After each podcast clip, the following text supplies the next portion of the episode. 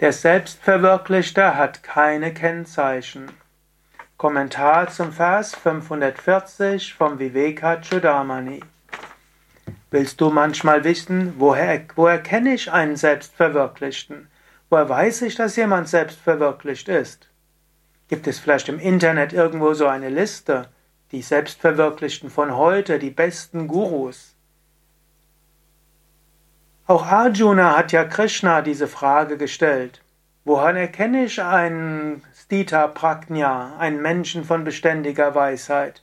Wie sieht er aus? Wie geht er? Wie steht er? Wie sitzt er? Wie ist er gekleidet? Krishna antwortet dort ganz anders.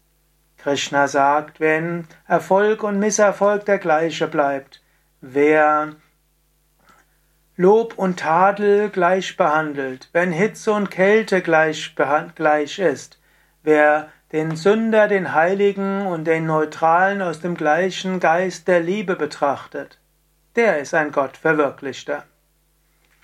Was sagt Shankara im Vers 540?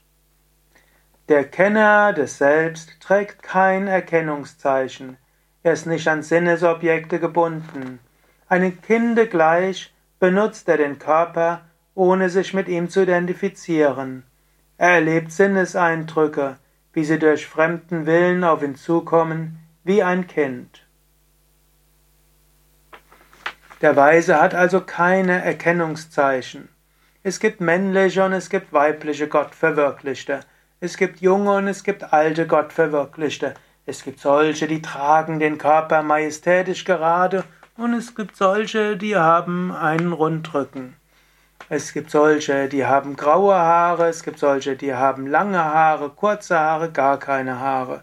Es gibt solche, die sind hellhäutiger und dunkelhäutiger, es gibt solche mit Brille und ohne Brille.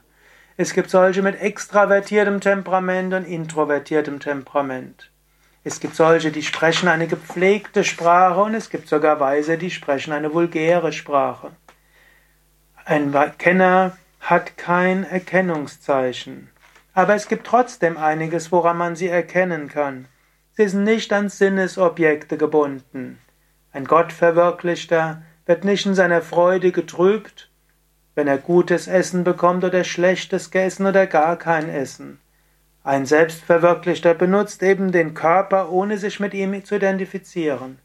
Einem Gott verwirklicht macht es nichts aus, wenn der Körper eine Erkältung hat, wenn er einen Unfall hat, wenn eine Krankheit diagnostiziert wird.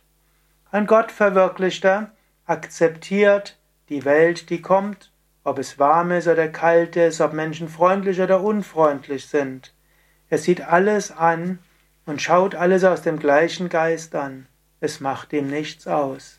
So erkennst du einen Gott Verwirklichten. So wirst du sein, wenn du Gott verwirklicht sein wirst.